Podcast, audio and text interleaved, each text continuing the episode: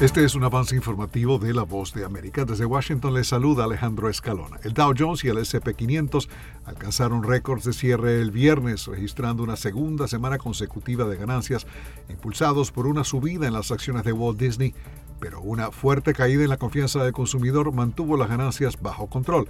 Walt Disney aumentó 1% como uno de los mayores aumentos tanto del Dow Jones como del índice de referencia SIP, después de que sus ganancias superaron las expectativas ya que sus servicios de transmisión agregaron más clientes de lo previsto y sus parques temáticos aquí en Estados Unidos afectados por la pandemia aparentemente han vuelto a ser rentables. El promedio industrial Dow Jones aumentó 0,04%, el SIP 500 ganó 0,16% y el compuesto Nasdaq añadió 0,04%. Están escuchando Noticias de la Voz de América.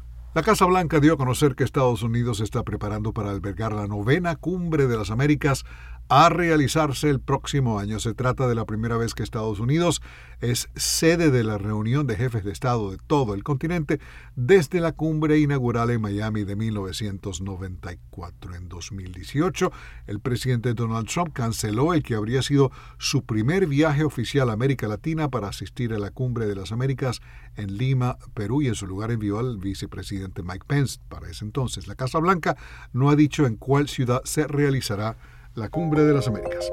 A continuación, un mensaje de servicio público de la Voz de América.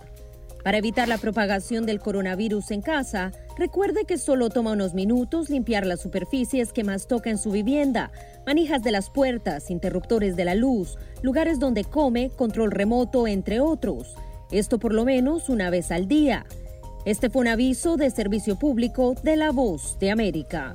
Varios senadores estadounidenses escribieron una carta a Amazon.com para expresar su preocupación por el sistema de reconocimiento de huellas de palmas de la mano de la empresa. Amazon comenzó a poner en práctica dicha tecnología biométrica en sus tiendas Whole Foods en la ciudad de Seattle el pasado mes de abril, permitiendo a los compradores pagar sus eh, adquisiciones con un escaneo de la palma de la mano. El sistema conocido como Amazon One, permite a los clientes vincular una tarjeta de crédito a la huella de su palma.